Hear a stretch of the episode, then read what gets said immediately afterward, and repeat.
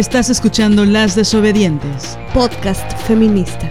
Nosotras somos Marianela Villa y Liliana Papalotti. Síguenos en nuestras redes. Estamos en Twitter como arroba mxdesobedientes. En Facebook como Las Desobedientes. Y en Instagram como arroba Las Desobedientes. Escúchanos.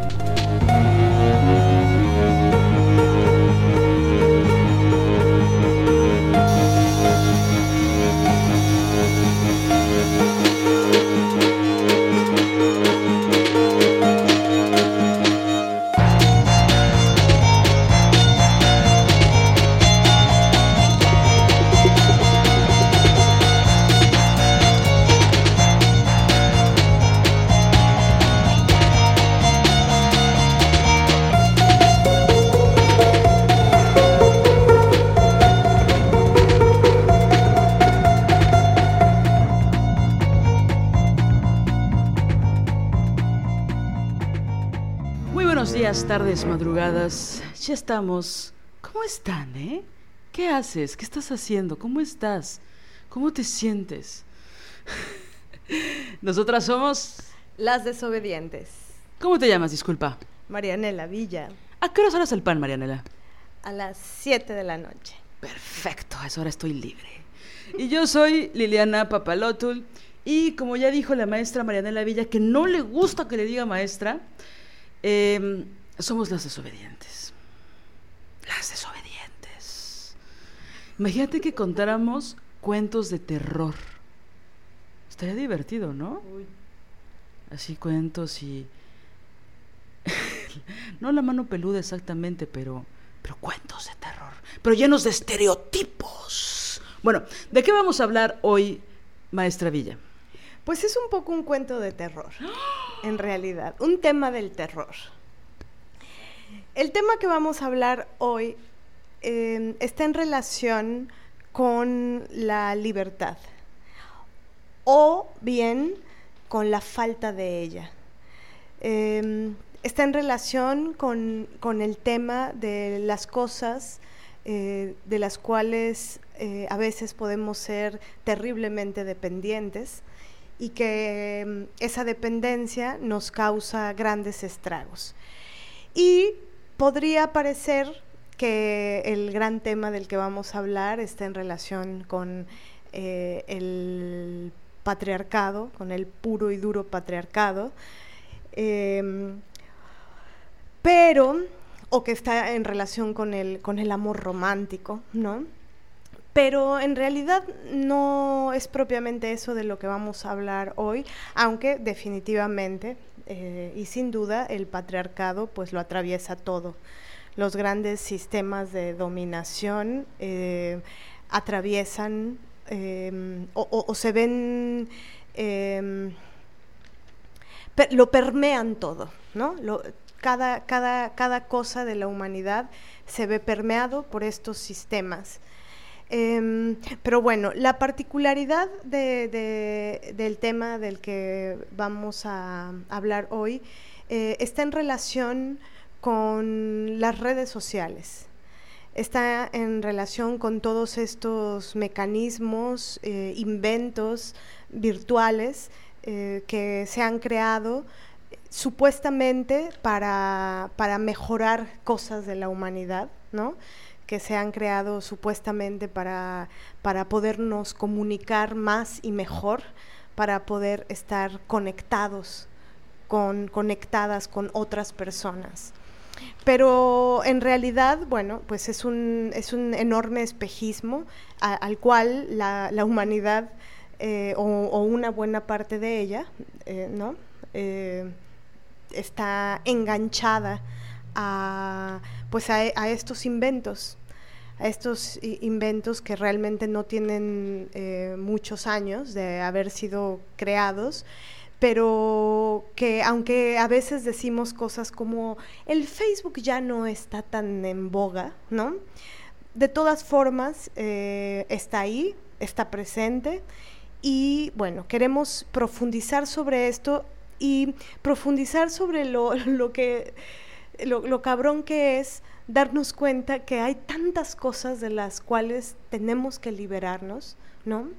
Eh, que, cuando, cuando una ve la dimensión, pues resulta eh, un poco, no sé si esta sea la palabra, pero como desesperanzador. Pero lo que consideramos importante es poner justamente los temas en la mesa y que creemos conversaciones profundas y complejas alrededor de esto, ¿no? Eh, otra de las, de las categorías que, o de los conceptos que quisiéramos analizar hoy es, el, es la importancia de poner en duda, ¿no? La importancia de, lo que significa dudar, la importancia de tener pensamiento crítico y cómo el pensamiento crítico te hace dudar de cosas, dudar de, supuestas em, verdades que, aparecen en tu timeline, pero que muchas veces no lo son. Y bueno, vamos, vamos a intentar darle, darle la vuelta, dar, eh, ver este tema como un caleidoscopio, este, porque tiene mucha complejidad, pero queremos empezar a ponerlo en la mesa. Si no somos libres, si ni siquiera nos podemos liberar de dejar el maldito celular a un lado y si este nos consume una cantidad de tiempo y una cantidad de energía y una cantidad de afecto, pues, pues es importante hacer algo. Sí, y es que no solo es el celular, ¿no? También son otros dispositivos electrónicos, ¿no? Las tablets, las laptops, las computadoras, ¿no? La Mac, no sé qué. Es decir, ahorita que hablabas de libertad, pienso, lo lograron, ¿no? Lo lograron, lograron encadenarnos, lograron enajenarnos, lograron robarse nuestro criterio, lograron que creyéramos que nuestro pensamiento crítico era propio y original, como lo desea el capitalismo, pero no. Y entonces las mentes más maravillosas, o varias, o muchas de las mentes más brillantes de nuestra generación, no, no, de la, de la humanidad, están, estamos enganchadas, ¿no? Como la jeringa de la heroína, ¿no? O sea, estamos con un enganche fuerte y profundo que trasciende en muchos sentidos, muchos más de los que somos capaces de imaginar o de los que somos conscientes. Es muy fuerte eh, como la sonrisa, la alegría momentánea puede depender de un like y la diferencia con el me encanta y la, el corazoncito, pero cinco me hacen muy feliz, pero cien hacen la diferencia, pero ocho millones siempre son mejores, ¿no? Entonces, sí, la libertad está bastante pues en entredicho, en entredijido. Y es fuerte porque nosotras, incluso en este episodio, creo que no podremos abarcar todos los alcances y todas las cosas terribles que suceden a partir de las, de las redes sociales, sobre todo porque hay muchas que por supuesto nos damos cuenta y nos podemos dar cuenta, pero hay otras que hay todo un aparato, hay todo un sistema que no nos permite darnos cuenta, ¿no? Entonces, digo, es, es una cosa muy fuerte. Y por ejemplo, pienso en los cánones de belleza, en estas ideas, perdón, en estas vidas maravillosas, ¿no? Que mostramos en las redes sociales, ¿no? Que mostramos, o sea, cómo, cómo son las características de las personas que nos parecen atractivas en estas redes y no solo atractivas como para me gusta o no me gusta, sino me gusta que esta persona me enseñe Alaska, ¿no? Me gusta que esta persona me enseñe a cocinar sopa de fideo, ¿no? O sea, me atrae que tenga ciertas características. Porque si me va a hablar de geopolítica, pues siempre es mejor que tenga las cejas así y el cabello así y la piel de esta, de esta forma, ¿no? O sea, y no importa si es me va a enseñar a cocinar o voy a aprender de ingeniería o voy a saber algo de matemáticas o voy a saber algo de algún destino. O sea, de entrada, como todo se ve a través de una pantalla, pues tiene que tener ciertas características para que lo vuelvan atractivo. Sé que no solo tiene que ver con los cánones de belleza, pero uta, ¿cómo ayudan? ¿No?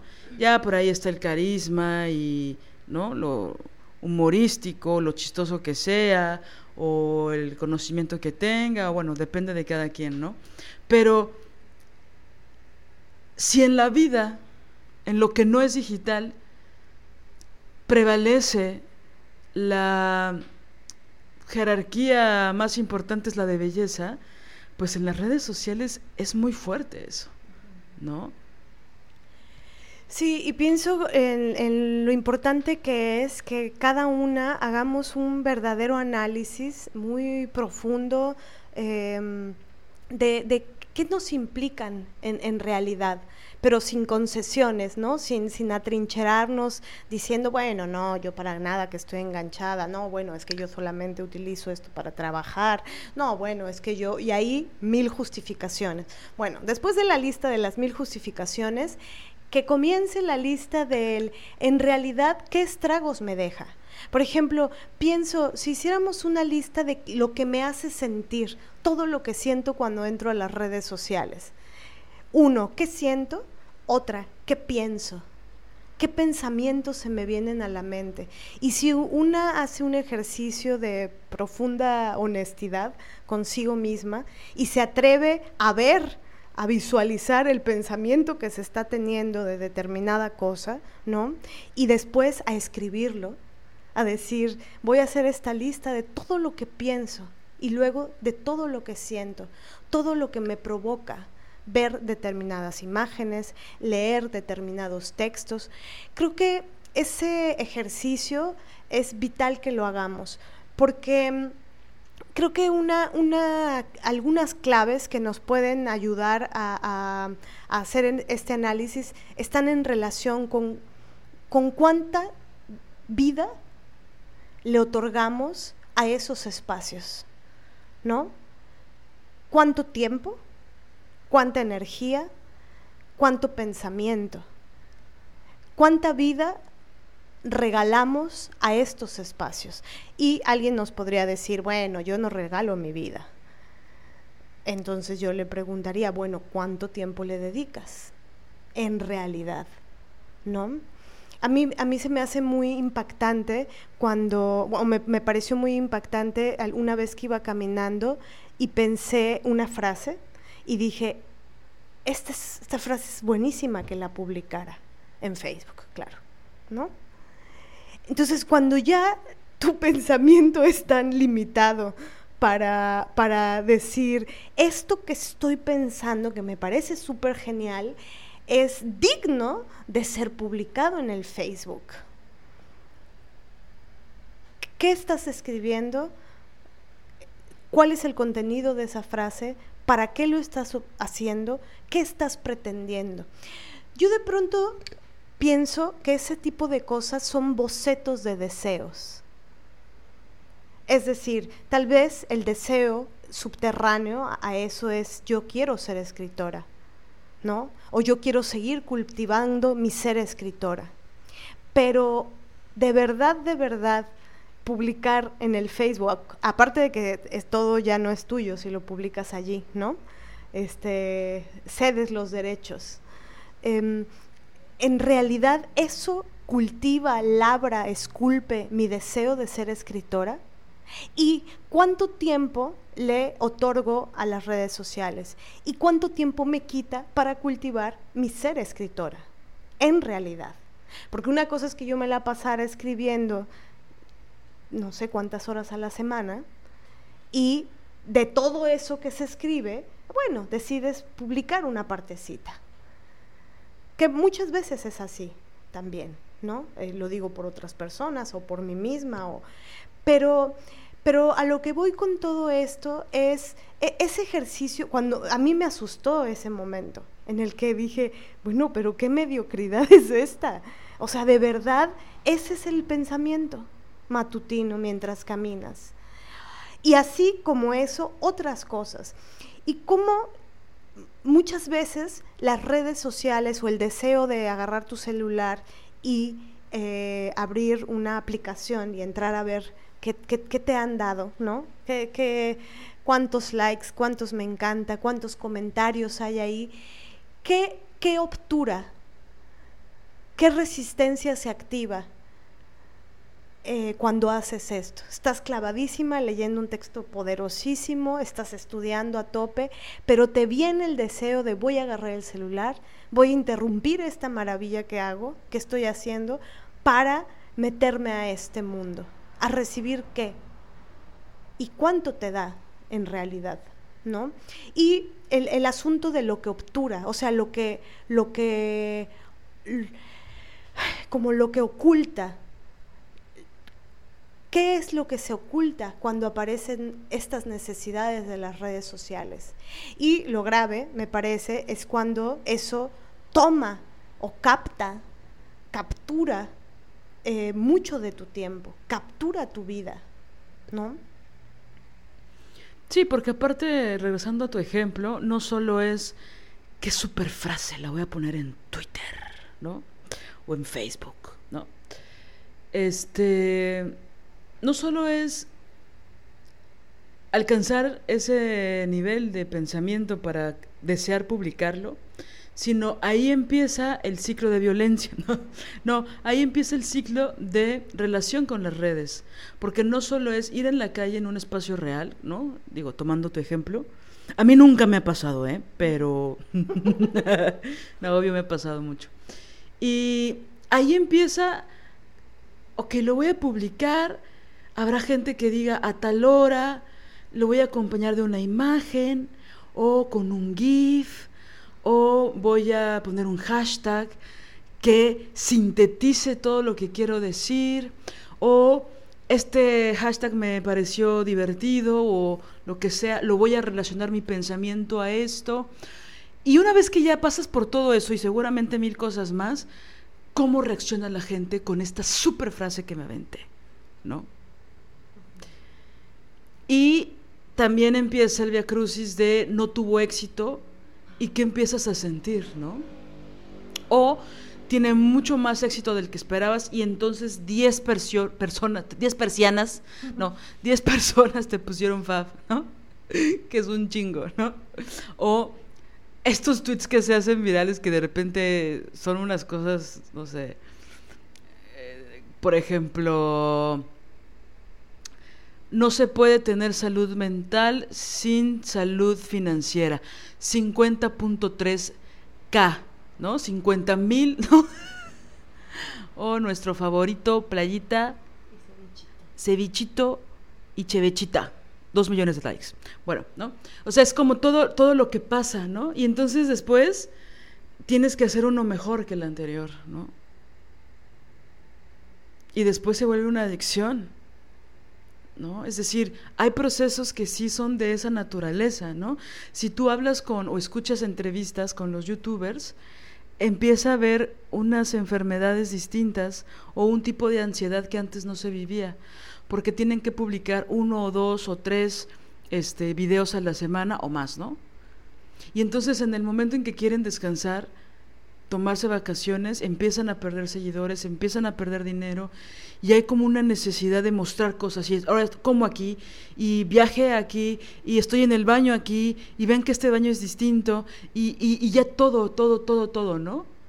Y entonces empieza a ver como un, eh, un estrés y un cansancio que no se relaciona con otros tipos de estrés y de cansancio, ¿no? Pensando en los en muchos youtubers ¿no? que hablan de cosas muy personales que aunque las relacionen con, con temas con maquillaje con coches con casas con comida con lo que sea empieza a ver como una pulsión de publicar y publicar y publicar y generar contenido y generar contenido no y luego hasta una se encabrona cuando el youtuber en cuestión no publica cosas no ya se tardó tres días en publicar no o te dicen cosas como ya se tardaron cuatro días en publicar su puto podcast, culeras. No, bueno, no, perdón, me fui, a, a otro lado. Este, es decir, esto que dices es fuerte. Digo, a mí me han pasado cosas como, ahorita lo pensé, de, esto es súper real y me, me avergüenza mucho decirlo, que estaba en una obra de teatro antes de la pandemia y que vi una escena muy hermosa, ¿no? O sea, una cosa que dije, ¿cómo alcanzó estos niveles? Y mi primer pensamiento fue, le quiero regresar. le quiero regresar. Pero recuerdo que hasta mi corporalidad cambió. Yo estaba en una butaca junto a la maestra Villa. Si te acuerdas qué obra, no? Aparte. Y recuerdo que hasta cambié como, o sea, yo, no, mi dedo suspendido en el espacio de la butaca tratando, digo, fue medio segundo, pero querer tocar un puto botón imaginario. ¿Pero hiciste esto? En el, sí, sí, o sea, mover el dedo, sí, en el marco del escenario. Por supuesto me reí muchísimo, ¿no? De mí misma. Tengo amigas que me han dicho que sueñan con el timeline y cómo se comunican con las personas por WhatsApp. Eso sueñan. Que incluso sus sueños ya están en formato PDF. No, no es cierto. y es María de la Villa. No, no es cierto. No, no, o sea que sí se imaginan todo como dentro de una pantalla. O sea, y no es 3D, ¿no? O sea, es que están estos formatos, las luces, ¿no? Que hay cosas que no alcanzan a ver en el sueño porque la cámara imaginaria dentro del sueño no alcanza a ver, ¿no? Digo, ya nos comentarán ustedes que cómo, cómo se han afectado sus sueños con respecto a las redes, ¿no? Que uno empieza a imaginar con los formatos estándar de las redes sociales, ¿no? O sea, eso es eso es otro nivel de enajenación. Sí, y, y creo que tiene también que ver con, con cómo aparentemente el, el, curso masivo de la información eh, pudiera ser casi como, como un oasis de saber, ¿no? Unos, un oasis de, de, de saberes los, los, cuales tú, eh, de los cuales tú te nutres y entonces creces, te profesionalizas, este, complejizas, profundizas, etcétera. Pero pienso que más bien justamente está diseñado para, para limitar y, y, ponerle más jaulas al, al pensamiento ponerle más jaulas al imaginario. Hace rato comentábamos eh, que mm, antes, ¿no? Aparte, bueno, también por la época, es decir, yo en la secundaria no había celulares. O, o, bueno, si había, estaban comenzando, pero no podías tener, están siendo de una secundaria técnica industrial, este, pues no, no tenías mucho acceso, si había ya celulares por ahí, este, pues no los tenías a, a la mano, porque eran muy, porque eran costosos, ¿no? Eh, y, y nacimos en una época en donde pues, si, si, había una cosa parecida a un celular, pues salía en las películas, en Hollywood, ¿no? Y eso, por supuesto, que, que causa eh, un cambio. Es decir, todas estas generaciones de chavitas, chavitos que, que nacen y que conocen esos aparatos, o, o que ya no saben de aparatos anteriores, como una máquina de escribir, que parece que es una broma, pero no, ¿no? El otro día también una amiga me contaba de un bebé que le acercaron eh, un, un objeto que no era un objeto electrónico, y empezó a mover su dedito, pero era bebé meses, y empezaba a mover su dedito como queriendo que el objeto que tenía en las manos, pues pues transit algo transitara con su mover su dedito. Y eso es porque él pues observa a los adultos con celulares moviendo su dedito y obteniendo cosas, ¿no? Pero ¿qué obtienes realmente?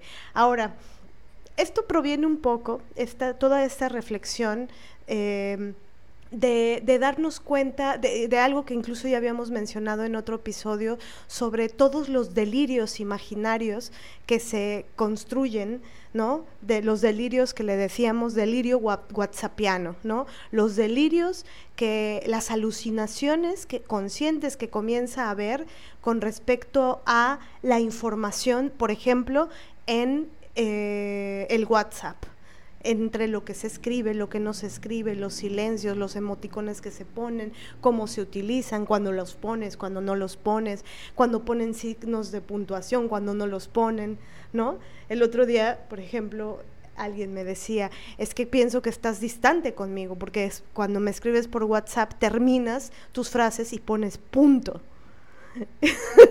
y yo decía, ¿qué?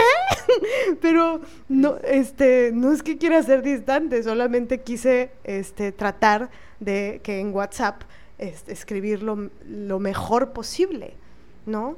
Em, pero lo que sucede al otro lado es, ella se quiere distanciar de mí, porque después de que termina su frase pone punto. Entonces, luego entonces, ya no quiere hablar más conmigo. Y también una de las cosas fuertes que hemos dicho es que si en persona, mirándonos a los ojos, mirando la corporalidad de la otra, escuchando el tono de voz claro y fuerte, digo, si no tenemos algún problema auditivo, ¿no? Pero estando con la otra persona, respirando el mismo aire y tratando de comunicarnos, es difícil, porque entre lo que tú dices y lo que la otra te entendió, puede haber un universo entre lo que tú quisiste decir y lo que la otra sintió y malinterpretó porque está pensando que te la estás llevando a la vez pasada cuando realmente no le dijiste lo que pensabas, ¿no? Y empieza a haber una cosa ahí con muchos huecos que una las vaya llenando de, de emotividad, no de lenguaje, ¿no? Que es fuerte. Bueno, eso ocurre en persona.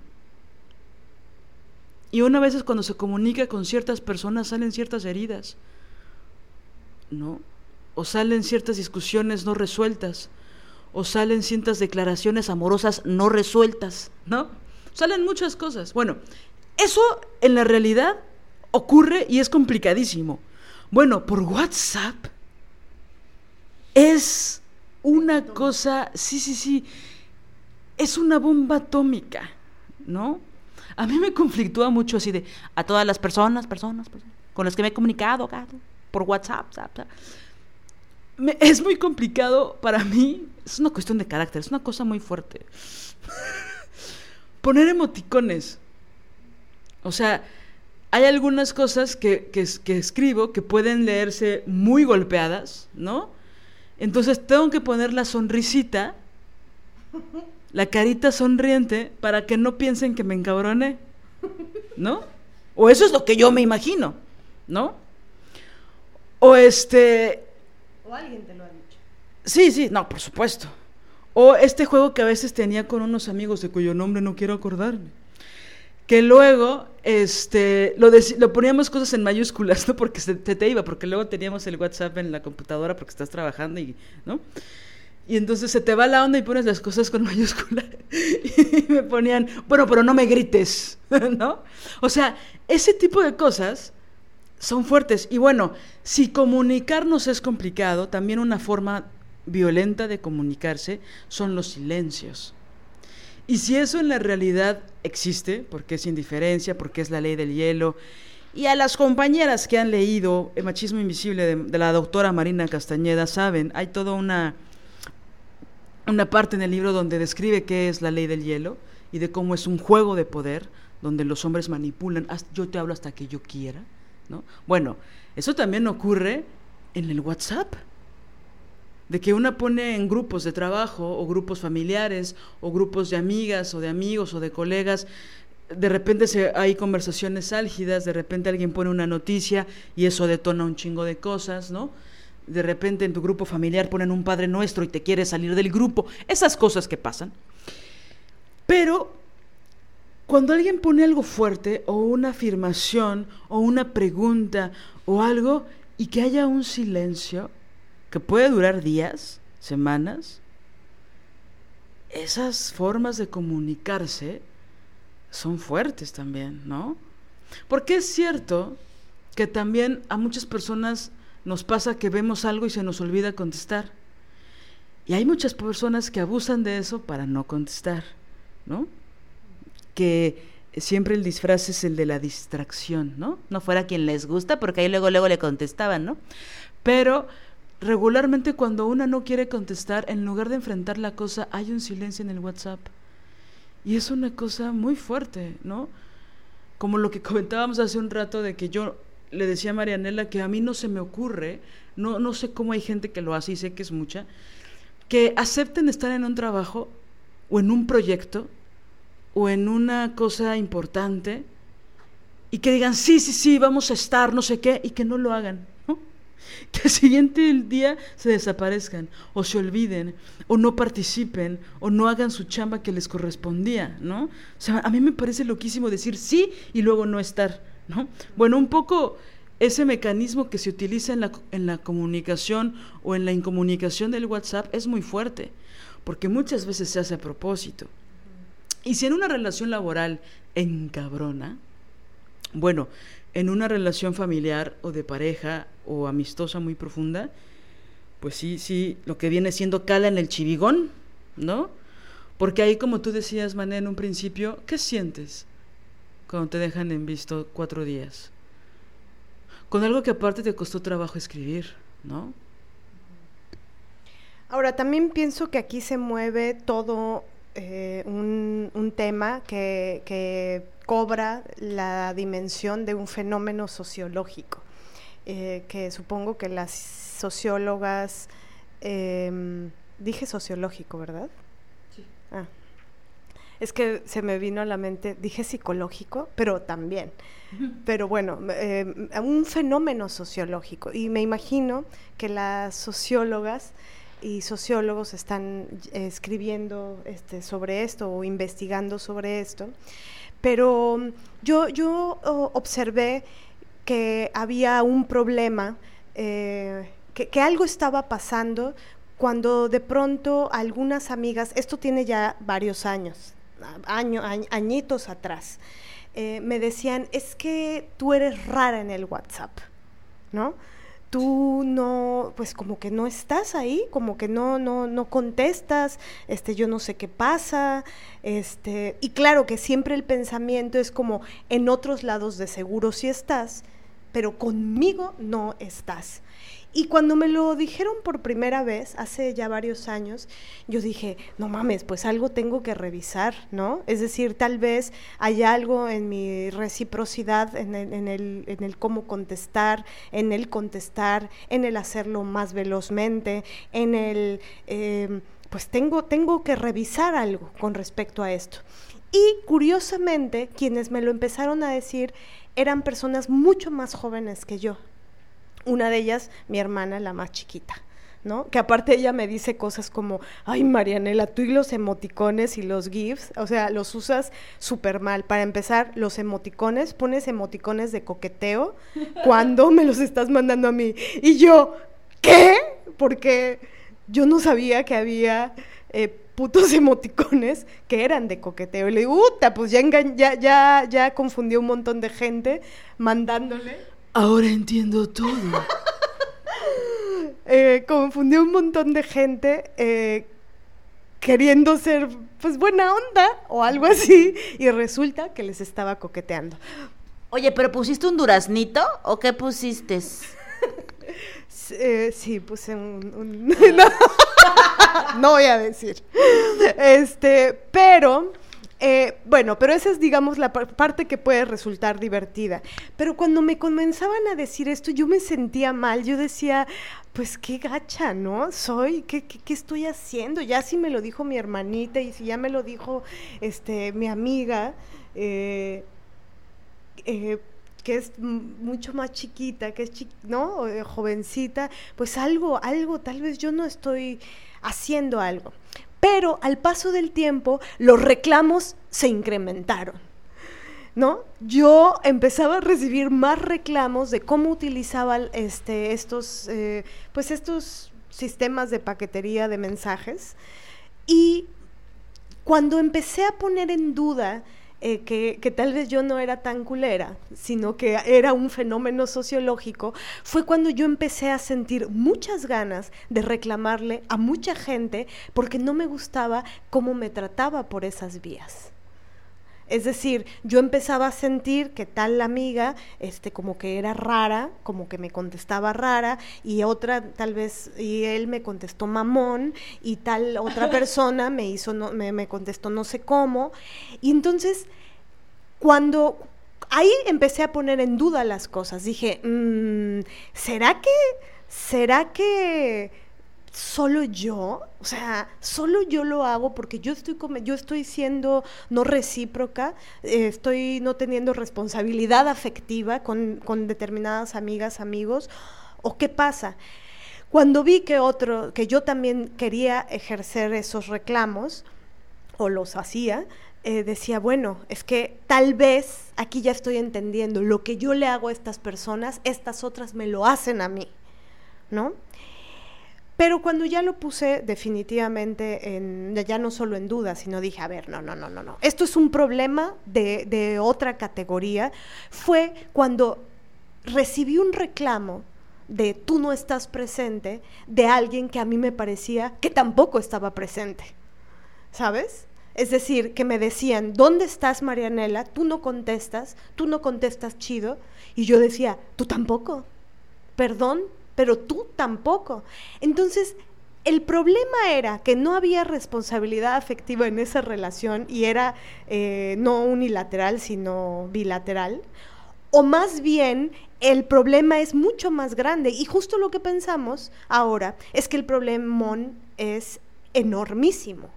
Es decir, que tiene que ver justo con esto que habla Liliana, sobre qué está pasando con la comunicación, qué está pasando con el contacto y algo que está muy en relación con el tiempo y la magnitud de las cosas. Es decir, si una se pone a revisar la cantidad de chats ¿no? De, de, puertas abiertas que tiene con un montón de personas.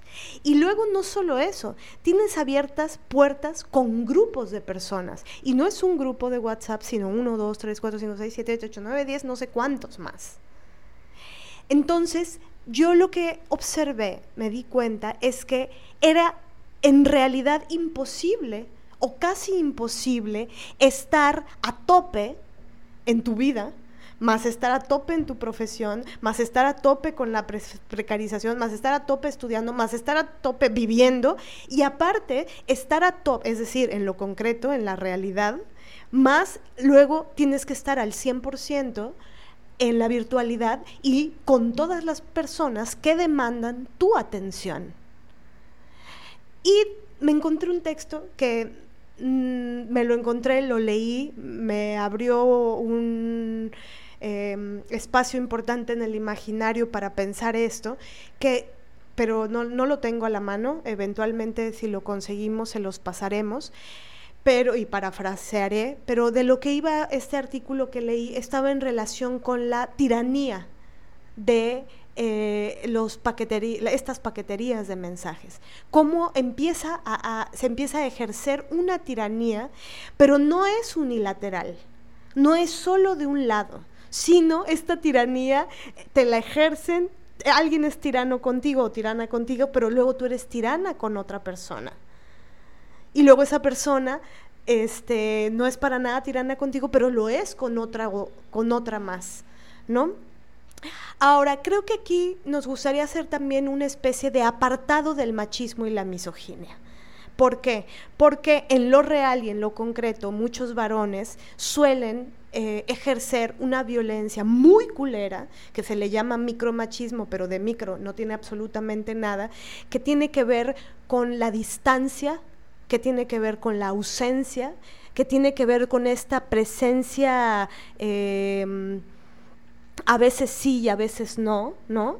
Como ambigua eh, y, que, y que sobre todo tiene una marcación, es decir, marcas en lo real con esta persona algo, por ejemplo, eh, haces el amor con una persona o coges con una persona, empiezas a socializar con ella, a, salir con esta persona, ta, ta, ta, y de pronto desaparece el varón o la persona con la que te estás relacionando, ¿no? Y ya no aparece. Y entonces tú le mandas un mensaje y lo lee y pasan dos semanas y no aparece. Y tú no sabes. Y dices, a ver, a ver, a ver, pero si estábamos, eh, estábamos saliendo. Es más, si tú me buscaste a mí, si tú me insististe. Y yo dije, bueno, va. Y, y a la hora de decir, bueno, va, y que pasa todo lo que tiene que pasar, o lo que sea que pase, resulta que, la, que, el, que el sujeto se ausenta. De esto no es lo que estamos hablando hoy. Es decir, sí creemos que muchas personas ejercen su violencia misógina y machista y utilizan eh, muy, muy hábilmente, exacto, utilizan cualquier medio posible para Em, para ausentarse, para tomar distancia, para hacerte sentir que no eres tan importante, que no eres tan valiosa, que realmente so no, y te hacen sentir usada, básicamente. Te usan, te desechan y cuando necesitan o no tienen a otra con quien cogerse, entonces vienen y te vuelven a buscar a ti. Ok. Eso sí pasa y no queremos para nada minimizar esa violencia o que parezca que este tema del que estamos hablando eh, hace que pongamos en cuestión es esta violencia. No, para nada. Eso existe, eso es real, ya hasta se está nombrando de, ciertas formas, ¿no? El ghosting. Y hay otras terminologías que están eh, apareciendo eh, que, van en relación con eh, este ejercer violencia en espacios virtuales.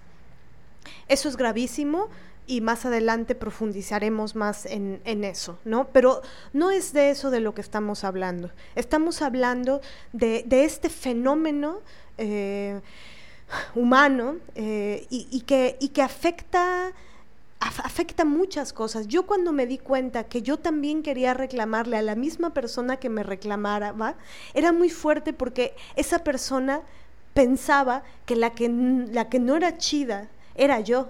Y yo pensaba que la que no era chida en cómo me hablaba era esa persona.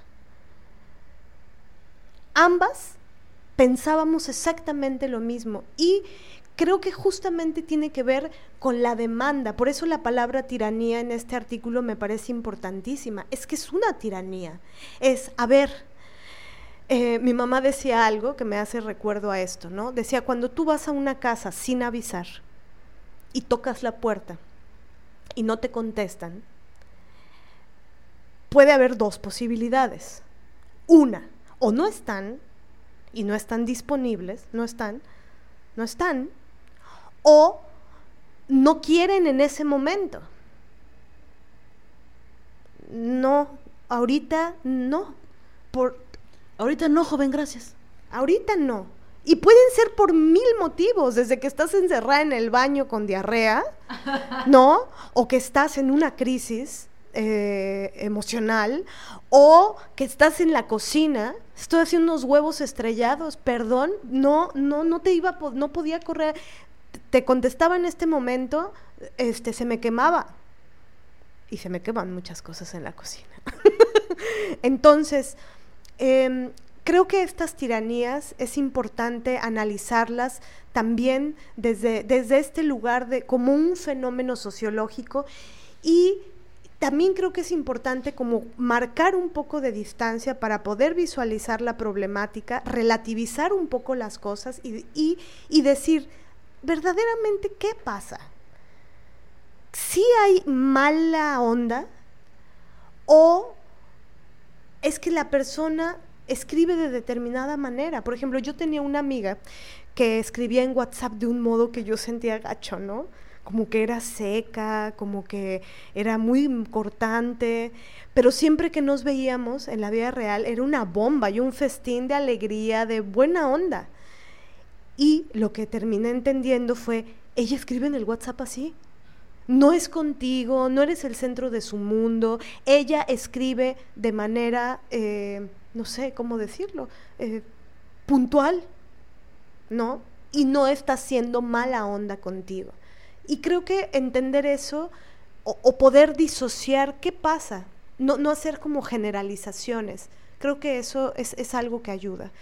Pero creo que tiene que ver justo con, con la demanda de información. Antes tú mandabas una carta, Pizarnik le mandaba una carta a Julio Cortázar.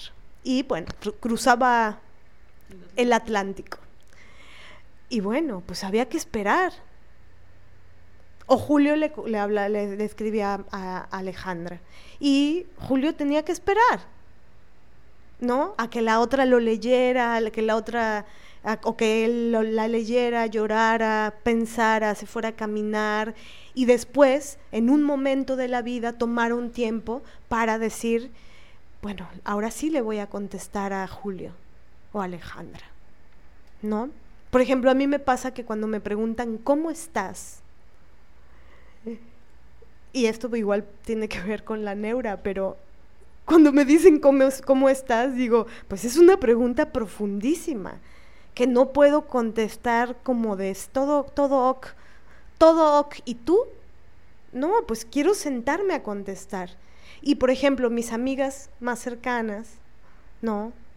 O Lili, algunas personas de mi familia comprenden que si me hacen una pregunta de ese tipo, dicen, se va a tardar en contestar, pero cuando conteste, me va a contestar, en serio, ¿no?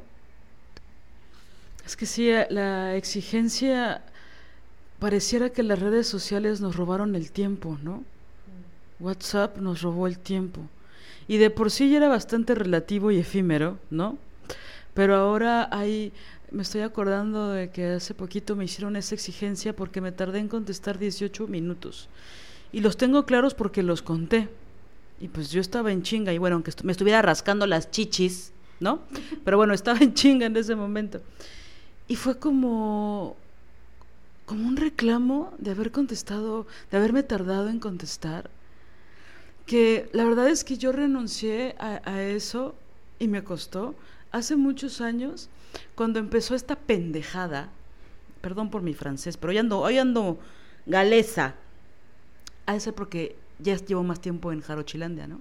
Bueno, este, cuando empezaron la pendejada de las palomitas azules en WhatsApp, que era una cosa, hablando de tortura, ¿no? Ya que tocaste el, el término tortura, O sea, era una cosa horrible. De que aparte se notaba cuándo había sido la última vez que estabas conectada, te llegó las dos palomitas y luego te llegaban las azules de que ya lo había... O sea, era una tortura más tortura más tortura. Y si era porque le escribiste a tu jefa para hablarle del- de, que no te han pagado y te dejó en vista, o si era la sujeta o el sujeto de tu amor, o si era tu amigo que no te contesta y, te debe una lana, o este se quedaron de ver en el cine y no llega, o lo que sea. Era una tortura. Una cosa que no te lo tomabas personal, te lo tomabas personalicísimo. Será una cosa de... Es decir, es evidente que detrás de estas plataformas, es evidente que detrás de, estas, de estos chats, de estas aplicaciones, de estas redes sociales, hay gente muy perversa que utiliza lo que sabe con respecto a la mente de la humanidad, que juegan con eso. Y es una cosa, como tú dijiste en un principio, terrorífica. Entonces, bueno, obviamente yo no, yo no pude sostenerme con las dos palomitas azules. E inmediatamente quité esa opción en mi celular. Y al principio era como, ay, ay, ¿no? La quiero poner otra vez porque, ¿por qué no me contesta, no? La que nunca contesta de la compañía, otra vez no está contestando la estúpida. No, o sea, ¿sabes? Me ponía, me ponía malita de mis nervios. Y la verdad es que con el tiempo, pues ya te empieza a olvidar, ¿no? O sea, como que empiezas a, ahora sí que empiezas a dejar el crack, ¿no? Y es fuerte eso, ¿no? Es decir, y, tiene un buen rato, digo, también no es que yo deje pasar horas o días, ¿no? Digo, a veces se me, se me, se me corre el barniz, pero regularmente no soy así, ¿no? Contesto, contesto rápido. Este, pero tenía un buen rato, y me acuerdo porque acaba de pasar, tenía un buen rato que nadie me reclamaba eso, ¿no?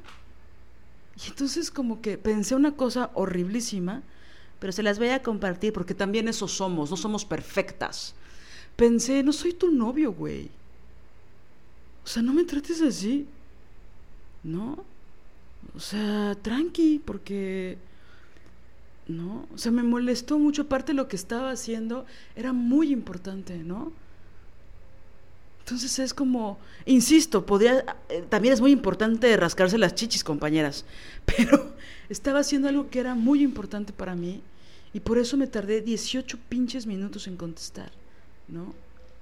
Entonces, la, la exigencia que le tenemos a otras personas, digo, muchas veces esa exigencia también no la tenemos a nosotras, ¿no? O sea, es como ahí la, la pinche navaja de doble filo, ¿no? Pero es muy fuerte. O estos jefes, tenía una jefa que una vez la culera me escribió a las diez y media de la noche, ¿no? Este, iba a ver unas cosas al otro día, entonces le pareció bien escribirme a las diez y media de la noche. Y yo ese día me dormí temprano, porque quise, ¿no? Y entonces no, pues no vi el mensaje, yo siempre, casi siempre tengo mi teléfono en silencio, ¿no? Entonces le, no le contesté. Y al otro día yo tenía que hacer unas cosas a las 9 de la mañana, tenía una cita de trabajo eh, con una actriz, muy agradable esta actriz, not, pero bueno. Entonces tenía una junta con ella a las 9 y a las 9.05 me llama esta jefa y me pone una regañiza que por qué no le había contestado el mensaje de las 10 de la noche, ¿no? Y le dije, yo estaba pues muy tranquila, le dije, ah, es que estaba dormida. Y no me creyó. O sea, en primer lugar, no soy una pinche mentirosa, culera. No, no, no, en primer lugar, no tenía por qué explicarle. Y luego no me creyó. Entonces se emputó más porque pensó que le mentí. Y entonces se empezó a poner cada vez más violenta, ¿no? Aparte todo por teléfono, yo estaba con la señora actriz en su casa, muy agradable, ¿eh? Not. este, y esta señora gritándome por teléfono, y entonces le tuve que decir, ¿no? Le dije, a ver, a ver, creo que no está, qué bueno que te estás encabronando porque no están claros mis horarios. Me gustaría que los clarificáramos, sobre todo por la cuestión esa de cómo se llama, horas extras.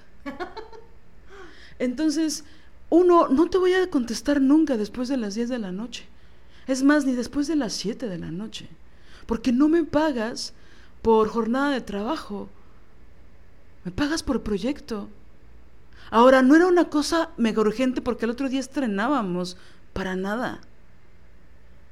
Lo que le cagó la madre es que la empleada, la prietita esta, no le contestó en el momento que ella quiso. Y fue maravilloso que pasara porque le dije, a ver, a ver, pongamos los horarios claros. Porque si te mueres de ganas por decirme la cosa que me quieres decir, mándame un mail y al otro día en la mañana con muchísimo gusto lo voy a revisar. ¿No? Pero no me puedes y menos me puedes decir a qué hora me puedo dormir o no. O sea, es pero y claro, tiene muchos muchos años esto que acaba esto que acaba de pasar, ¿qué? No, no tiene mucho tiempo, pero no sé, ahorita yo creo que ya sí, sí le hubiera mentado a la madre, no sé. Pero es fuerte, ¿no? Porque yo me sentía con la posibilidad de hacerlo. Con la posibilidad de decirle, a ver, a ver, a ver, a ver, rebájame el tono, güera, ¿no? Acomódamelo porque como que me estás dañando mi oído, ¿no? Pero hay muchas veces en muchas situaciones que no puedes hacer eso y que el jefe te habla a las 12 de la noche y luego a las 6 de la mañana y los domingos o la jefa, ¿no? Y a veces es complicado poner límites porque a lo mejor quieres pedir un ascenso o porque no quieres que te corran. Entonces, esto de los WhatsApps, que ya se está legislando en algunos países y que por cierto se está buscando que se le, legalice, no, se legisle, perdón, en México, para que los jefes ya en ciertos horarios no puedan mandarte WhatsApp, ¿no? O sea, es una forma de violencia psicológica. Y ahora con la pandemia, o sea, es diez veces más. Porque como no estás yendo a la oficina, huevoncita, ¿no? Seguramente estás viendo Netflix, ¿no? No estás cuidando a tus hijos, haciendo de comer, ¿no? Yendo al súper, este, ¿no? Y todas las labores domésticas mientras estás con la compu, ¿no? este, es muy fuerte. Entonces, para, para mí en ese momento fue sencillo, de alguna forma, porque la verdad no perdía nada, si ella me corría, ponerle límites. Y por supuesto que le bajó, ¿no? Y fue como, claro, uno se tiene que poner, ¿no? Uno tiene que también subir el volumen de voz para que la respeten, ¿no? Y aparte de algo que me enojó muchísimo es que no me creyera. Que yo tenía que justificar que te mando una foto, ¿no? Me pongo ahí un este circuito cerrado de con una puta cámara arriba de mi cama o qué chingados para que me creas que estoy dormida. ¿Qué es eso? ¿No? Y eso está muy promovido por las redes, ¿no? Entonces que alguien te diga, ¿por qué no me contestas rápido?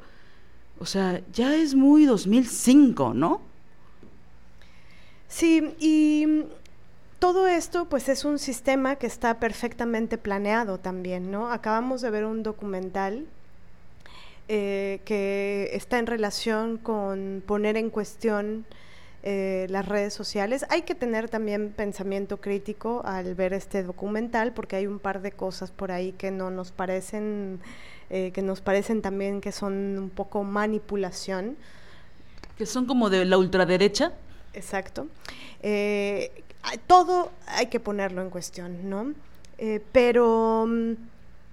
Pero bueno, una de las cosas que, que, articulan ahí que sí nos pareció interesante fue el cómo Em, es, un, es un sistema que según ellos no tenía ninguna malicia y que no, no pretendían que la humanidad este, tuviera eh, grandes conflictos, conflictivas con respecto a, las redes sociales, pero eh, digamos que, que eso fue lo que sucedió. Entonces, por ejemplo, hacen ahí un análisis de, los índices eh, de mm, afecciones anímicas, ¿no? de melancolías, de lo que le llaman en algunos, este, desde algunas eh, perspectivas del pensamiento, depresiones, em, ansiedades, eh, afectos, afectos negativos que, que, te, que te dejan estragos que te hacen sentirte mal, que te hacen ponerte triste. ¿Y cómo, cómo está estructurado este sistema? Tiene que ver justamente con, eh, con los datos, ¿no? Con los datos y con la información que estos mismos, estas mismas redes sociales eh, promueven que tú se los otorgues, que tú les digas eh, quién eres, qué te gusta, qué no te gusta, qué te encanta, qué te importa, qué te enoja, qué artículos sí, qué artículos no. Y de pronto se vuelve como una especie de, realidad virtual eh, unilateral. Uno abre el Facebook y piensas que tal vez lo que ves tú es lo que ven todas las demás personas, pero realmente ese pequeño, pequeñitito mundito que ves es el que se ha ido armando eh, en base a tus propios gustos, a tus, a tus propios intereses, a tus propias formas de pensamiento. Y lo que es grave de esto es que eh, comienza la gran confusión humana con respecto a pensar que eso que yo miro y eso que yo veo es lo que es, es la realidad, esa y ninguna otra, ¿no? Em, también hay una premisa que tiene que ver con que cuando un producto, cuando, perdón, cuando un algo eh, no se vende, cuando no hay un producto que, que, está, eh, que tú compras, cuando los usuarios em, hacen uso de las redes sociales y no pagan por ellos, eh, el producto, ¿dónde está el producto? Y la premisa, que es terrorífica, es que tú eres el producto. ¿no? Y todo esto está encaminado a que unas personas se enriquezcan y que tú eh, compres y compres y compres y compres. Y no solamente eso, o sea, va un poco más allá. Este, hay un hombre que escribió un libro que, se llama como 10 razones para eliminar tus redes sociales, ¿no? Eh, en donde habla de cómo hay una especie de transformación paulatina. O sea, que esto no es algo, eh, es decir, si tú te preguntas, ay, las redes sociales están destruyendo mi vida o me están modificando verdaderamente, ay, no, claro que no, yo sigo siendo quien soy pero justo lo que la, gran eh, teoría que lanza en este libro es el hecho de cómo esta transformación es paulatina y es muy chiquitita. Es una transformación que va cambiando y que eventualmente trastoca lo que piensas. Sí, porque digo, nos hemos dado cuenta, ¿no? Todas que cada vez hay más y más y más y más publicidad y más productos y los tenis y el viaje. Y no solo te venden los tenis y el viaje, y no solo te venden la experiencia, sino te mueven lo que viene siendo tu clase media aspiracional, ¿no? Y lo empiezan a relacionar con cuestiones identitarias y ontológicas, donde tienes que aspirar a hacer eso, ¿no? Y bueno, eso sigue siendo dentro de los parámetros de marketing más tradicionales. Sin embargo, pasan cosas fuertes, como que no es lo mismo que te obliguen a comprarte el nuevo iPhone o los tenis Nike, sino que también te dicen por quién votar, ¿no? Y entonces te dicen a qué cierto grupo de mujeres tienes que odiar, ¿no? O te dicen que votar por ciertas personas es de nacos y de pobres y de ignorantes. Y tú como no eres ni naco, ni pobre, ni ignorante, pues no tendrías que votar por ellos, ¿no? Es decir, todo tiene que ponerse en cuestión, por supuesto, pero te hacen creer que es tu libre albedrío el que decide, y la verdad es que no, todo está acomodado. Ahora, pasa algo que a mí me, me pareció muy fuerte. Hay veces en que una tiene ciertos momentos de conciencia y dice, a la chingada, no voy a agarrar el celular. No voy a agarrar el Instagram. ¿No? Y obviamente Facebook, Instagram y todos son el mismo dueño pendejo. Bueno, ni tan pendejo, ¿verdad? Evidentemente. Bueno, el mismo dueño culero. Este, ya saben, como dice Marianela, tus gustos, ¿no? Y bueno, hasta ahí ya todos lo sabemos. Ya saben que te gusta, ya saben que no te gusta, ya saben que te encabrona, ¿no? Este, por ahí también saben si, si, crees en las teorías de conspiración, si, si, crees que la Tierra es plana. Y entonces si tienes ese tipo de pensamientos y empiezas a creer en eso, te van a poner un chingo de youtubers, un chingo de artículos que defiendan esas posturas. También te van a meter a Trump o y esas cosas, ¿no? Pero bueno, hasta ahí todo bien. o sea, es terrorífico. Pero de alguna forma ya lo sabíamos. Bueno, algo que pasa muy fuerte, que, que digo, seguramente mucha gente lo sabe, pero yo no lo sabía, es que en este documental dicen que tienes un momento de conciencia y decides abandonar un tiempo las redes. Entonces estos algoritmos que ya saben absolutamente todo de ti, ¿no? Que saben con quién andabas, que saben que ya, que saben que ya cortaste con la persona, que saben que ya bloqueaste a la persona, que saben que ya no le hablas a ciertas personas que antes sí les hablabas, todo eso lo saben también. Entonces, a ti te, se te ocurre la maravillosa idea de dejar las redes y de ya no checar las notificaciones o de ponerlas en off o lo que sea, no solo van a tratar de seducirte con las cosas que te gustan para que regreses a las redes, sino que van a buscar la forma de que te encabrones o de que te sientas mal para que regreses.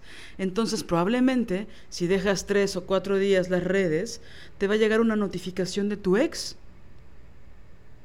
que está viajando por Miami muy contenta con otra persona o muy feliz con otra señorita que no eres tú.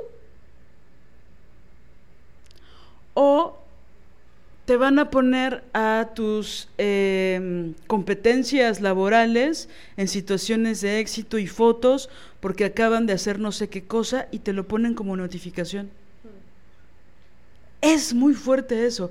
Y entonces obviamente pues tú no quieres ver a tu ex besuqueándose con alguien en Miami. no, porque pues es muy grotesco, ¿no? Pero pues está la notificación ahí, ¿no? Y te aparece la foto, ¿no? Incluso en la pantalla de, de bloqueo, ¿no? Del celular. Y entonces te metes. O ves que tu ex jefe ya contrató a otra persona, ocupando tu puesto en tu misma silla, en tu mismo lugar, donde ponías tu plantita ya puso un pinche ladrillo, el ojete que entró. Bueno, todo eso también lo ves.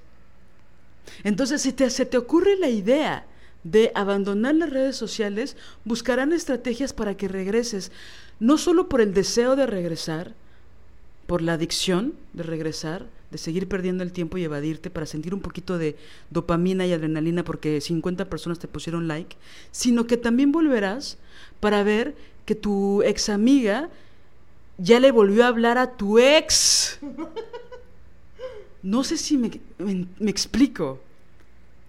Entonces es muy fuerte porque harán todo lo posible para que tú sigas consumiendo ideología, tenis, viajes, youtubers, comida, todo lo que te puedan vender.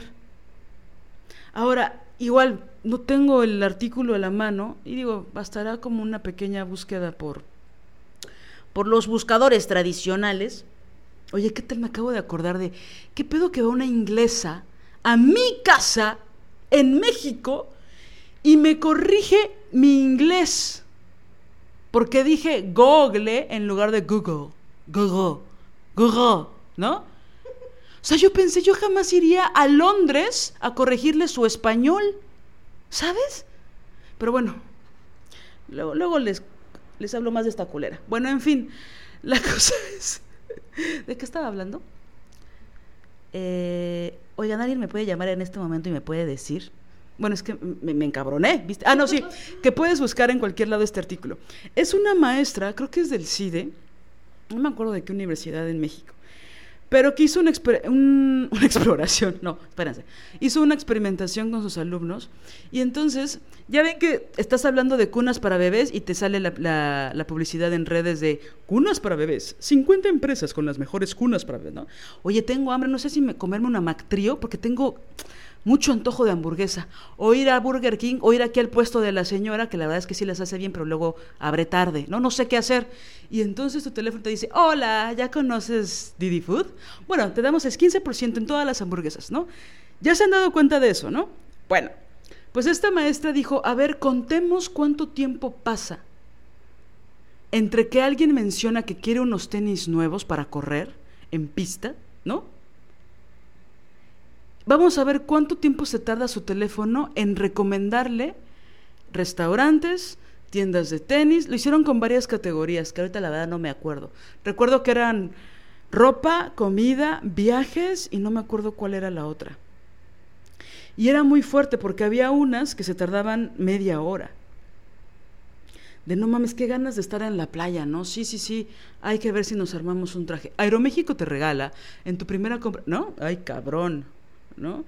Pero cosas incluso inverosímiles, ¿no? De, híjole, siempre he querido un, no sé, iba a decir ferromartillo, pero no sé si eso exista. Vamos a suponer que eso existe, un martillo para el fierro, ¿no?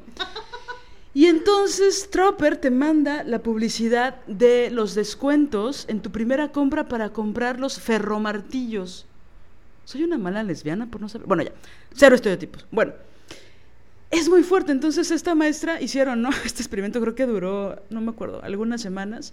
Y entonces sí pudieron sacar sus estadísticas, ¿no? De ver cuánto tiempo se tardaba ciertas plataformas, ciertas aplicaciones en ofrecerte una opción de venta a lo que ahora son conversaciones que tú tienes junto a tu teléfono. Ni siquiera es que tú googleaste, este ferrocarriles, ¿no?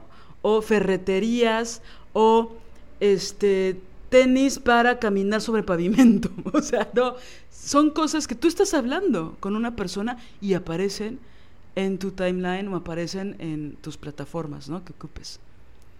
Es muy fuerte eso, porque evidentemente las usuarias somos el producto. O sea, es como en los antros, de las chavas no en- entran gratis.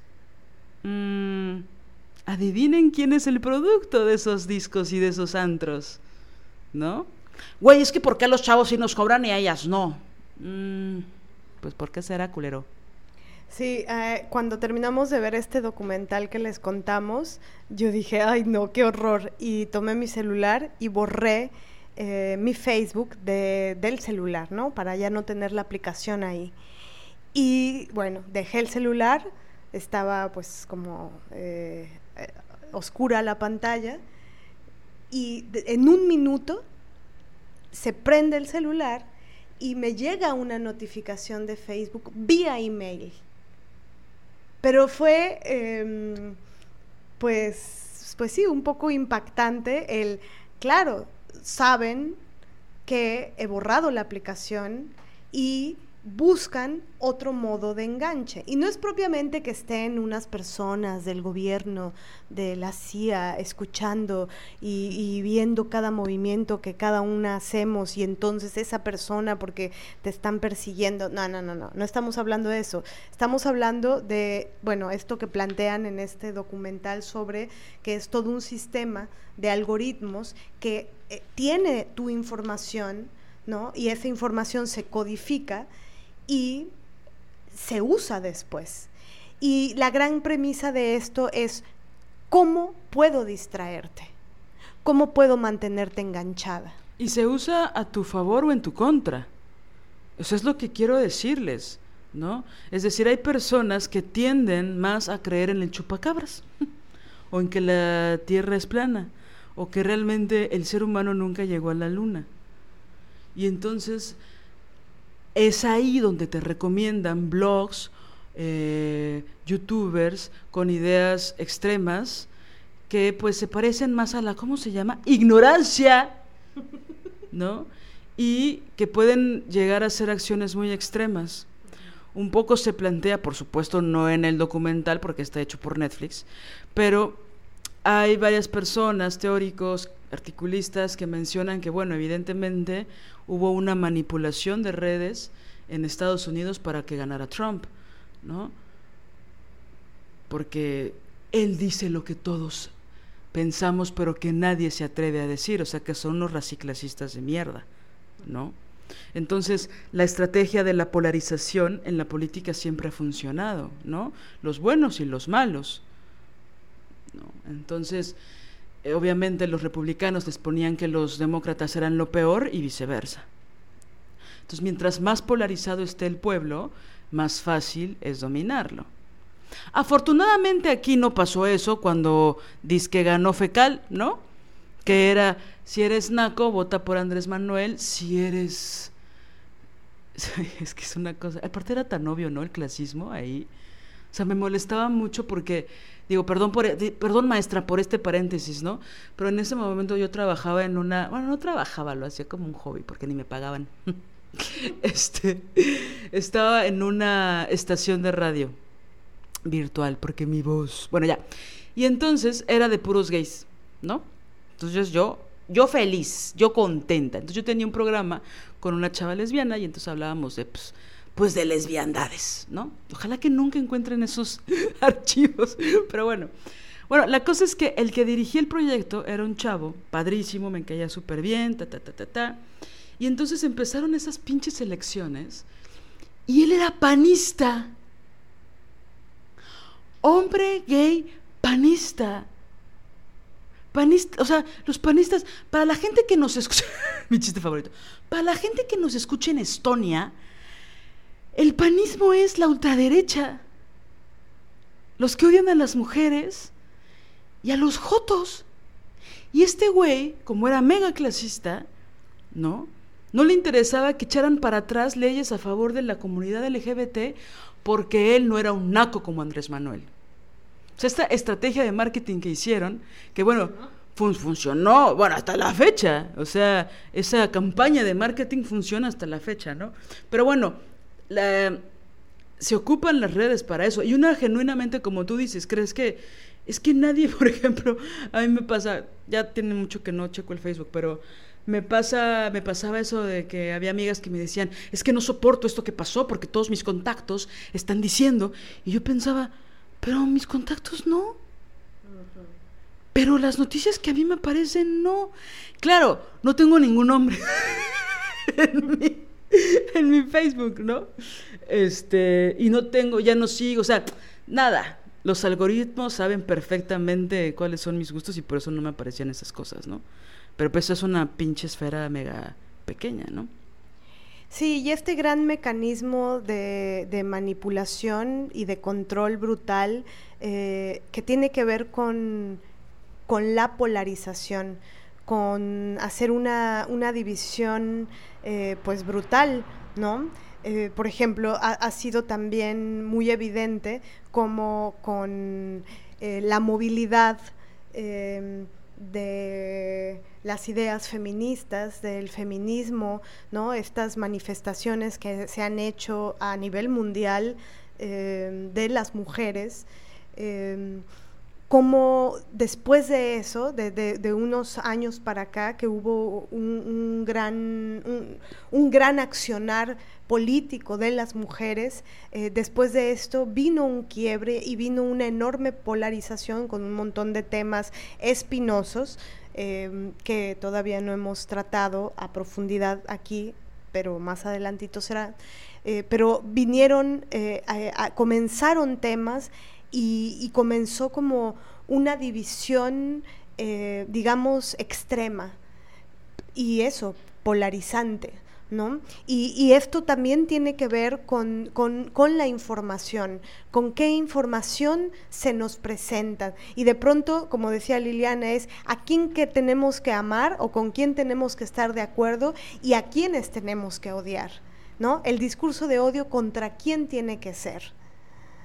Y eso, y eso es tremendo, porque pareciera que... Mm, no, no pareciera. Lo que hacen es justo manipular las mentalidades, manipular el pensamiento y por tanto manipular después la acción de las, de las personas.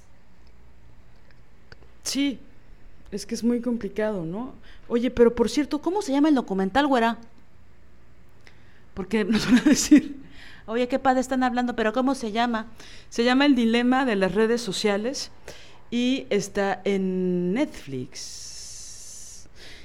Y la verdad es que no es, no, es precisamente una recomendación, realmente hay que verlo con mucho pensamiento crítico porque salen todos los arrepentidos. Es muy religioso ahora que lo pienso, porque salen todos arrepentidos.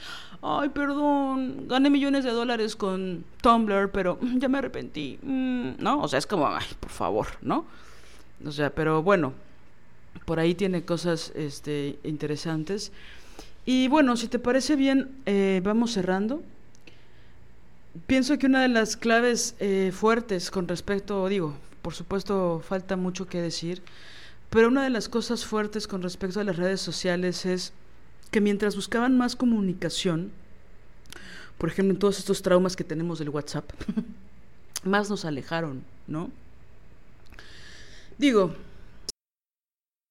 ser quien es no, no porque ocupes o no las redes sociales, ¿no? Como que las redes sociales sacan lo peor de una persona, ¿no? o lo mejor. O sea, una no deja de, ¿no? Pero pensemos que sí es verdad que hay muchísima manipulación, ¿no? Y quien no te contesta en el WhatsApp, pues seguramente no te contestará en la vida, ¿no? Entonces, bueno, em, se buscaba que hubiera más comunicación, que bueno, luego esas son nuestras peleas, ¿no? De tanta comunicación y no le puedo hablar a mi mamá, no me escucha por el pinche teléfono, ¿no? O sea, pero bueno, se buscaba que la, que la educación llegara de forma más democrática, ¿no? El problema es que también llegó la mala educación, ¿no? Este, la, otro, la otra vez vi un chiste que me hizo reír mucho, que siempre dicen, no, es que las nuevas generaciones ya saben usar el iPad. O sea, las nuevas generaciones saben hacer unas cosas con el Excel. No, no, no te cagas. O sea, tienen cuatro años y hacen unas estadísticas, ¿no?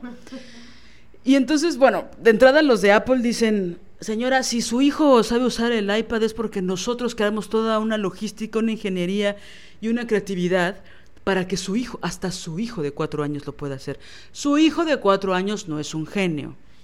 Lo que hicimos es que cualquier persona de cualquier edad, casi casi por sentido común, pudiera ocupar estos aparatos. Entonces, no hay genialidad en su hijo, hay genialidad en los creativos de Apple, ¿no?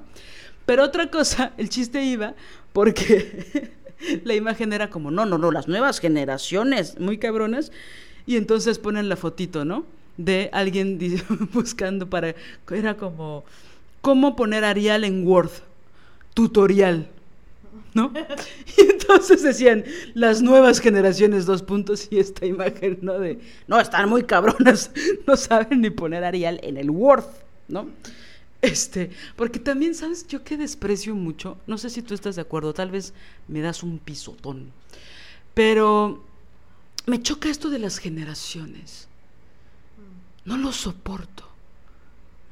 Por ahí en ciertas escuelas se puede hablar de generación o no, o de, de, de generación, mi chiste de los años 50. Bueno, de generaciones, de sí, sobre todo cuando son, pues, con muy pocos elementos dentro de la generación.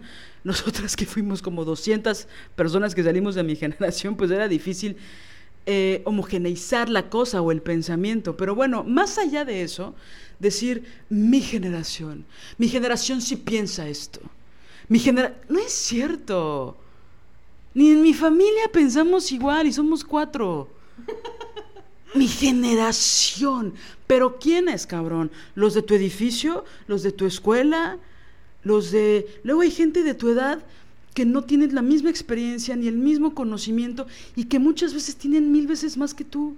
O sea, esto de ponerlo todo en una sola caja de mi generación, las otras generaciones, no los, las, las, generaciones que vienen. Por ejemplo, esto que dicen, ¿no? De las generaciones jóvenes, no, no, no, son más feministas que, que Simón de Beauvoir. Y es como, a ver, espérense, espérate, a ver, siéntate. Genealogía, ¿no? genealogía.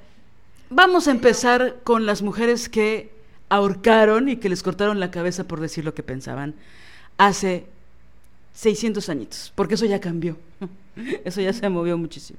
O sea, es decir, claro, cada generación tiene cosas maravillosas y hay gente muy aguerrida de 15 años y hay gente muy aguerrida de 75. Entonces aguanten porque las nuevas generaciones, mi generación, también creo que esto tiene el, fin de, polarizar y de dividir, ¿no? Esta cosa de, de que también es muy del, del, patriarcado y del capitalismo mismo, de, eh, las personas mayores no pueden convivir o no pueden estar o no pueden profundizar con las personas jóvenes, o las personas jóvenes no pueden tener amigas eh, mucho más adultas, ¿no?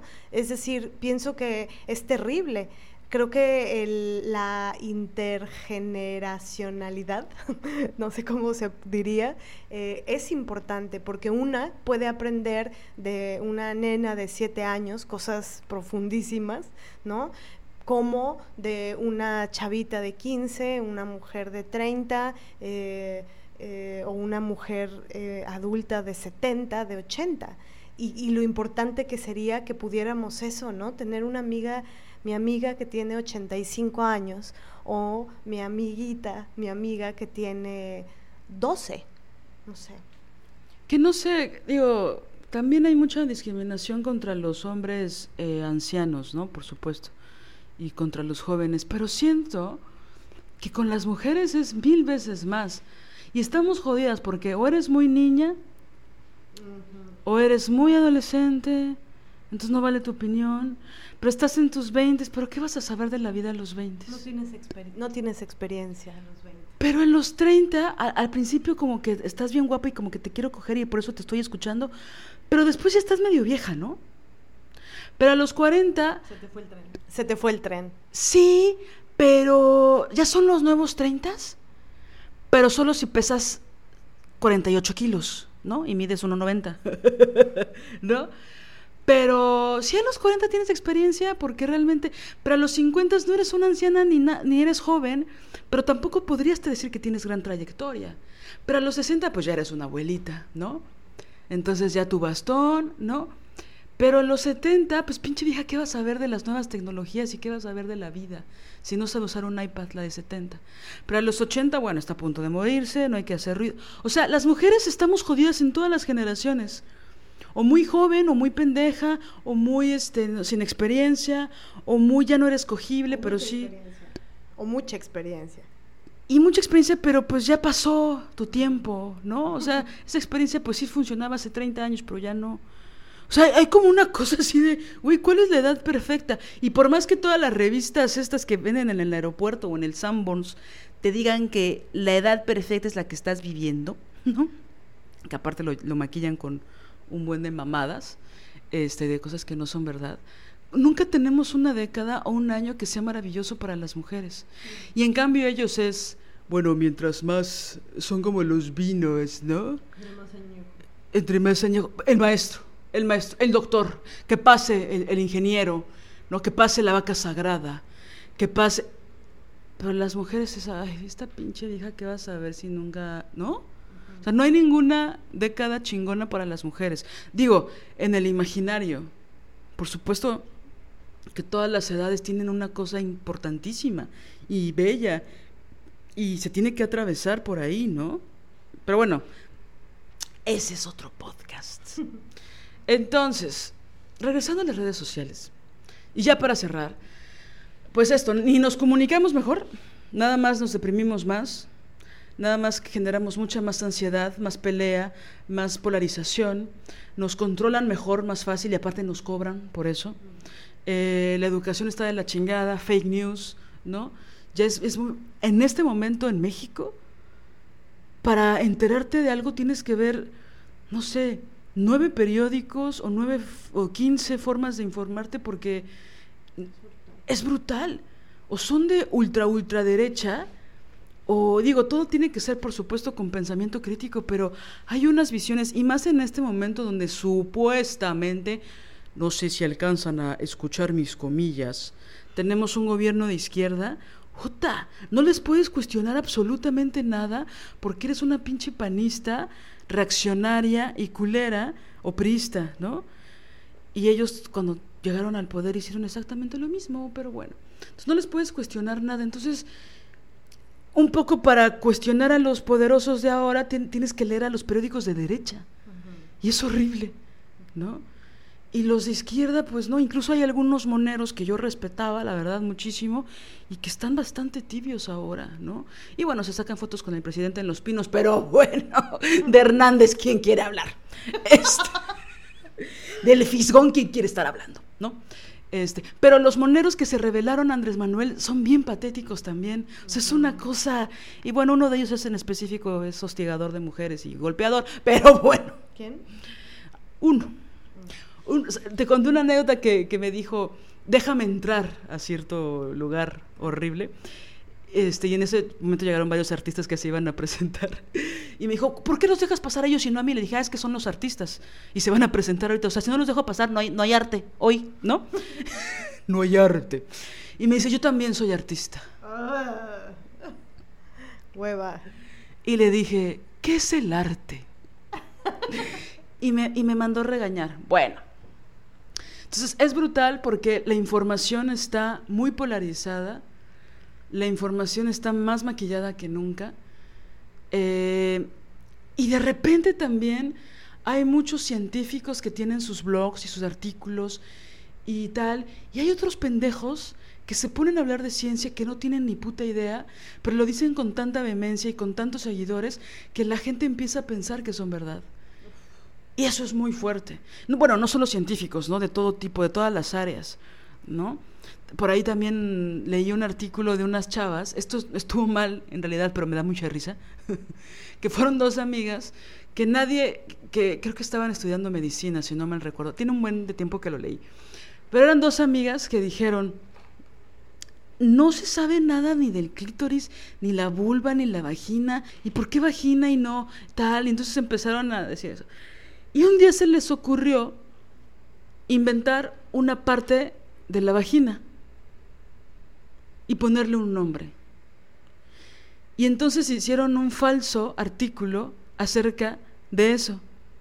Y entonces empezaron a decir, ¿por qué no hablan de esta parte de la vagina? Es por misóginos, ¿no? Pero era un chiste entre ellas.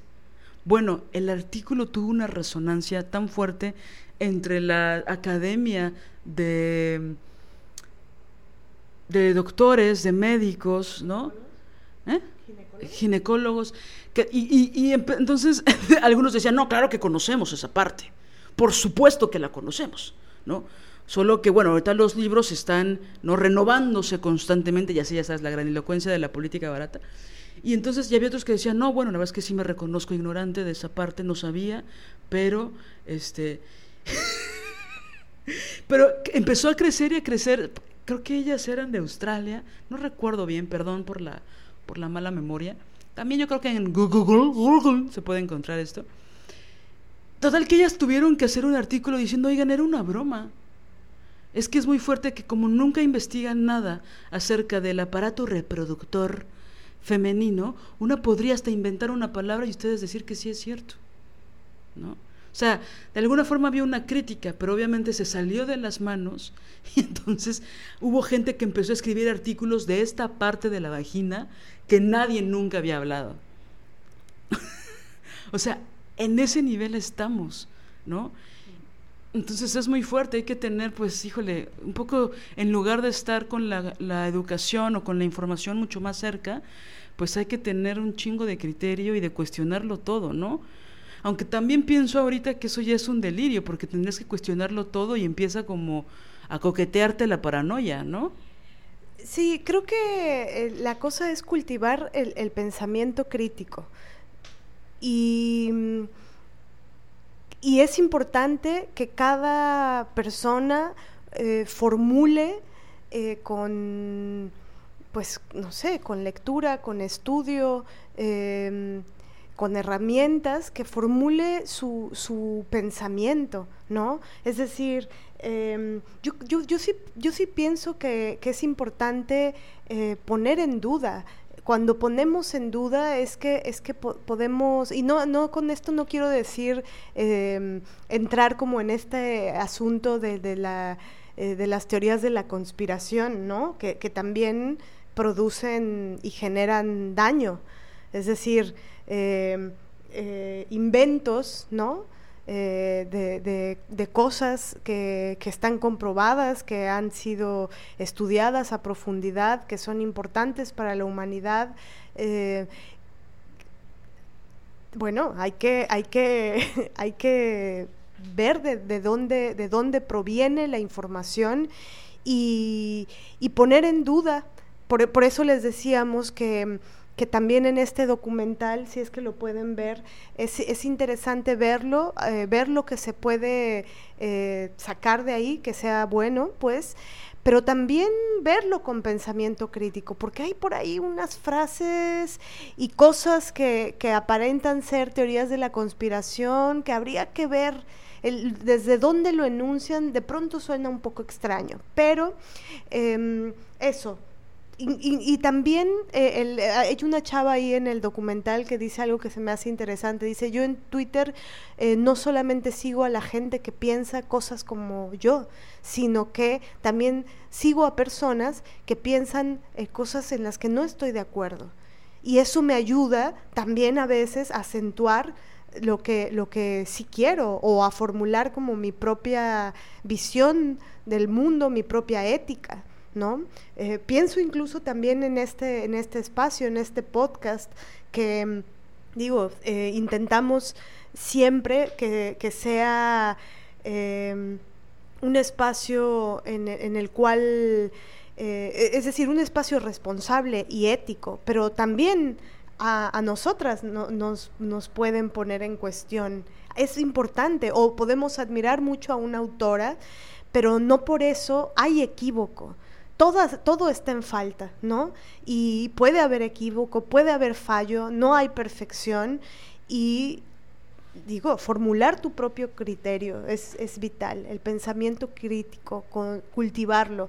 Y tal vez no, no, no con fines de, ay, pues no te creo, no te creo. ¿No? ¿Quién sabe? ¿No? ¿Quién sabe? O la típica, pues no sé, todo es relativo, ¿no? Para no tomar una postura, por ejemplo, contra los agresores sexuales. Bueno, todo es relativo. A ver, a ver, a ver.